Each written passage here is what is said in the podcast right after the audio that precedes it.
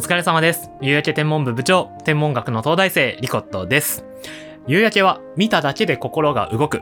夕焼け天文部はそんな夕焼けのように聞くだけで心が動く天文学や宇宙の話題をお届けする部活動です。ということで、夕焼け天文部初回の活動でございます。皆様ご参加くださりありがとうございます。早速ですが、お便りが届いております。部員のゆるふわ生物学ロッキーさん。ありがとうございます。すごい知り合いなんですけど、あの、ゆるふわ生物学ロッキーさん。えーリコットさん、こんにちは。こんにちは。いつも楽しい天文学のお話に胸がときめいています。ところで、リコットさんはなぜ天文学の研究をしたいと思ったのでしょうか？リコットさんの天文学を目指すきっかけになったルーツのようなものがあれば、ぜひ知りたいです。ということで、えー今回は天文学の東大生ができるまで東大不合格体験記というテーマで、えー活動したいと思います。えーということで改めまして皆様、えーはじめまして。えー私はリコットと申します。え実は、えーこの、えー夕焼け天文部始まる前から YouTube で活動をしておりまして、えなのでいつも楽しい天文学のお話にというふうに書いてくださったんですが、私実は天文学の東大生なんですね。えー東京大学で天文学に関する研究を実は行っております。えー学年で言うと大学院の博士2年という学年なんですが、えー今回初回の夕焼け天文部ですので、まあ私の自己紹介も兼ねまして、えー天文学の東大生ができるまでというテーマで活動したいと思います。えーこちらお便りちょっと続きがまだあるようなので読みますね。えー自分の話になってしまい恐縮ですが、僕も現在生物学の研究をしていて、なぜ自分が生物学にときめいているかを考えたときに、幼少期に父に自然公園に連れて行ってもらって、そこで触れた生き物の神々しさに心を奪われたというものがありました。リコットさんも小さい頃に何か天文学と運命的な出会いがあったりしたのでしょうか？それとも、例えば大学生以降に突如天文学の面白さに目覚めたとかだったりするのでしょうか？もしよろしければ聞いてみたいですというお便りをいただきました。ありがとうございます。え、ゆやき天文部ではリスナーの部員の皆さんからのお便りいつでも募集しております。え今聞いている時点ですでに部員ですので、えお便りは概要欄のメールアドレスか専用の入力フォームもありますのでそちらから送ってください。えということで、え本日の活動、私についてなんですが、え高校時代から順番に行きましょう。えー私は、まあ、高校、まあ、高校の頃は関東じゃなかったんですけど、えー、もともとですね、天文学に興味はありませんでした。なかったんですね。あのー高校時代天文学というものに興味が、まあなく、あの別に嫌いだったとかいうわけではないんですが、あのー普通に、まああの、数学が得意な理系で、みたいな感じで、えー星見るのが好きとか、山奥によく行ってましたっていうことは、まあ、ほとんどっていうかやってませんでした。で、それで、数学は得意。まあ、理科はまあまあ。社会は苦手。英語も苦手みたいな。えーそういった、まあ、典型的な理系って言っていいのかわかんないですけど、えーそういう高校生活を、えー過ごしてきました。それで、まあ、勉強は周りよりは得意でした。得意だったんです。で、まあ、特に数学が。まあ、あの、体育の授業がもう壊滅的に苦手で、あの、体育は体動かせないけど、まあ、あの、テストは頑張って勉強するみたいな、そういう生活を過ごしてきまして、で、ここで、えーなんと東京大学を受験するわけです。えー大学は、えー東大の受験をしまして、で、そこでですね、あの落ちます。合格しませんでした。えーで、それがですね、あの、今でも覚えてるんですけど、あの、数学でミスったんですよ。いやー、あのいや、もう今でも覚えてます。2015年度の、えー数学大問1。あのですね、方程式みたいな問題で、あのー最初にですね、分数の、えー分母の4を払うために、両辺に4をかけるみたいな操作が必要だったんですけど、あのそれでですね、片方かな？えっと、片方の辺に多分4をかけ忘れちゃったんですよね。で、それでなんか計算合わなくてみたいな、えー記憶が確かあって、で、なので、あの、東大5、あの、点数何点だったかって出るんですけど、それで、まあ、あと10点くらいで落ちましたと。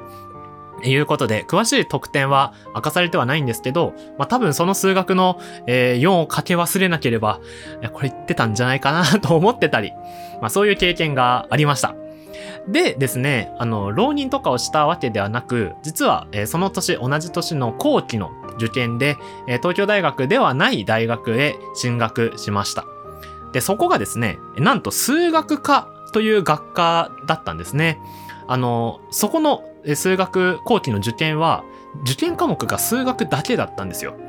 あの、普通って、まあ、よくあるのは数学と理科とか、数学、理科、英語とか、そういう受験のスタイルが多いんですけど、私が受けたところ、数学だけで、あ、これなら、ま、大丈夫だろうと、数学には自信があったので、まあ、そうやって、えー、大学受験は、えー、東大落ち後期で受かるという結果に終わりました。で、あの、もちろん、東大だけが全てじゃないとは思っててますけど、まあ、その時悔しい思いをしたなっていうのは、まあ、記憶には残っております。で、えっと、大学に進んでからの話なんですけど、え大学に進んでですね、まあ、いろんな、ま資格とかを取った方がいいのかなって思い始めました。まあ、検定とか資格とかいろいろありますけど、将来のためにちょっと今受けとこうかなみたいな。それこそ数学検定とかも受けまして、まあ、その時準1級に受かったんですよね。準1級はあの高3の数学までなので、まあ、ちょうど勉強してたので、まあ、うまく受かったと。で、その中でですね、あの、なぜか、宇宙検定っていう検索をしたんですよね。で実はそれが、本当になんで宇宙って入れたのか未だに思い出せなくて、僕ちっちゃい頃から別に星とかを見に行ったわけでもないし、宇宙にすごい興味があったわけでもないかったんですけど、まあその時なぜか宇宙に関する検定ものを調べたんですよ。で、そうすると、え天文宇宙検定っていうものと、星空宇宙天文検定っていうものが出てきたんですけど、もう一つ、もう一つは検定じゃなくて資格だったんですが、星空案内人という資格をそこで発見しました。それが大学1年生の時ですね。で、それで、まあ、えっと、あ、せっかくだし受けてみようかなと思い立ちまして、その星空案内人という資格の取得に向けて、まあ、授業を受けました。で、それで、まあ、星空案内人、準案内人と呼ばれる立場なんですけど、まあ、その資格を取得しまして、で、えっと、その頃大学では数学科、数学科として勉強してたんですけど、えなんとですね、私、リコとそこで、いや、大学でもやっぱ宇宙やりたいなって思い始めるんですよね。いや、その星空案内人の講座が、まあ、救ってくれたじゃないですけど、そこでなんとですね、物理学科へ学科を変えました。いや、なかなかいなかった。その学年で、あの、数学科から物理学科に行ったの一人だけだったので、えっと、まあ、実は変えまして、だから大学1年生は数学科、大学2年生は物理学科として、大学時代を送りました。で、そうして、あのー、まあ、別に数学科だったら天文学宇宙できないってわけじゃないんですけど、物理学科の方がいいなと思いまして、えっと、物理学科へ学科を変えて、ま、いろいろ宇宙の勉強をしていくわけです。で、そこで、えまた転機が訪れたのが、大学3年生の時です。大学3年生の七夕のあたりの時期ですね。あの、七夕に合わせて、いろんなところで、えー、宇宙に関する講演会をするみたいなイベントが、まあ今も多分あるんですけど、まあその時ありまして、えー、そこで、えー、ある人に会うわけですね。えその方が、まあ、アガタ秀彦さんという人で、まあ、いろんな本もたくさん出されてるんですけど、国立天文台の、えー、アガタさんという方で、えっと、その時は、宇宙の生命、地球外生命のようなお話をされてました。で、お子さんもお客さんにはたくさんいまして、あの地球外生命の絵を想像して描いてみようみたいな、えそういったものもあったり、えそういったイベントに、え行きました。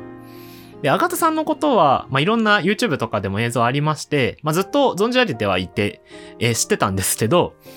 え、そこで初めてご対面しまして、まあ、サインももらって、あの本買ってサインもらったみたいな、えー、そういうこともありまして、まあ、いろいろお話聞きました。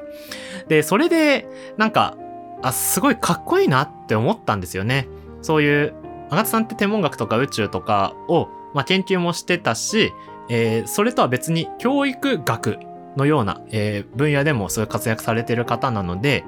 まあ、その姿勢というか、あのー、まあ、生き様が、なんかかっこいいなって私思いまして、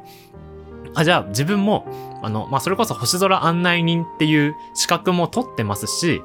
あの、まあ、勉強するだけじゃなくて、それをいろんな人に発信したいっていう風に思い始めました。で、それが大学3年生の時ですね。で、あの、人に発信するってなると、まあ、もちろんもっと勉強しなくちゃいけなくなるんですね。あの、知らないことは伝えられないので、まあ、人に言うために、まあ、自分がもっと勉強頑張るみたいな、まあ、またギアがかかったのが大学3年生の時かなと思います。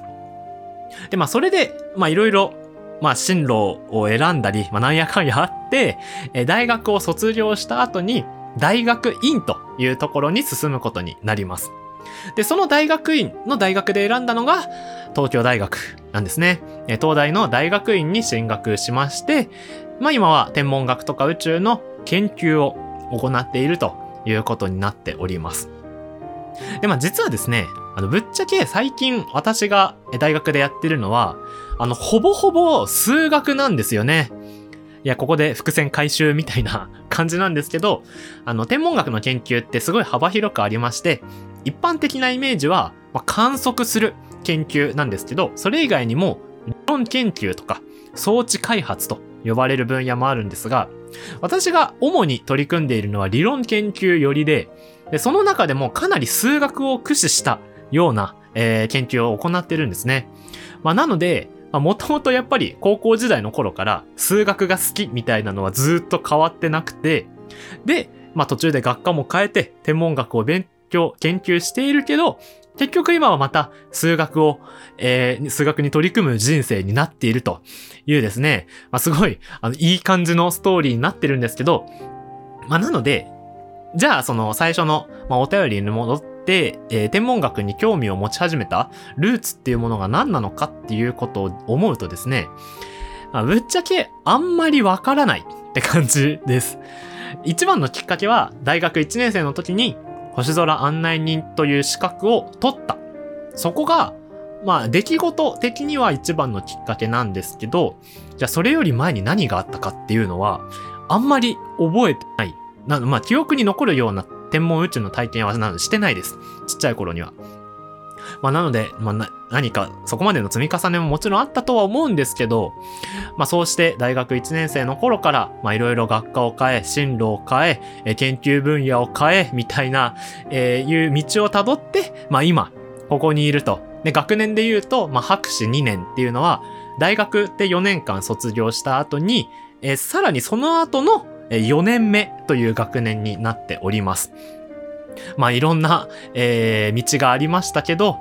えっと、まあ今、天文学の勉強を、研究を数学を使ってやっているということになっております。まあ、要するに、あのー、まあいろんな東大に落ちたとか、そういう経験してますけど、まあその中でも、まあいろいろ自分のやりたいこととか、興味とか考えてきたのかなというふうに思います。まあそう思うと、まあやっぱり、まあまっすぐな道ももちろんいいですけど、まあこう、回り道、うねうねしながら進むような道も、まあそれもまた人生なのかなというふうに、あの、回りを道をしてきた、えー、リコットならではの、えー、意見ですけど、まあそう思いますと。えー、いうことで、えー、こうして天文学の東大生リコットが出来上がったということになるんではないでしょうか。えーえー、ちなみになんか天文学の東大生っていう組み合わせはですね、なんかどうやら5000万人に1人の存在らしいんですね。あの、この前計算したんですけど、まあ、なので、そんな貴重な存在リコットが部長を務める夕焼け天文部でございます。えー、今後もバリバリ活動していきますので、どうぞよろしくお願いいたします。えー、活動の感想などはですね、レビューやコメントでお待ちしております。あの、感想やお便りいただいたらすべて読みますので、えー、これまでもすべて読んでますので、えー、今後の充実した活動に向けてご感想やお便りぜひお送りください。また、YouTube チャンネルリコットの天文学スタジオでは、活動の様子を映像付きでお届けしていますので、えー、ぜひそちらもご覧ください。なお、この、えー、有益天文部聞いている時点では、えー、仮入部という状態の部員です。で、えー活動のフォローやチャンネル登録することで、えー本入部、えー正式な入部がえーできますので、えー部員となって一緒に夕焼け天文部盛り上げていきましょう。えーということで、えー今回も活動来てくださりありがとうございました。えーまた次回の夕焼け天文部でお会いしましょう。お疲れ様でした。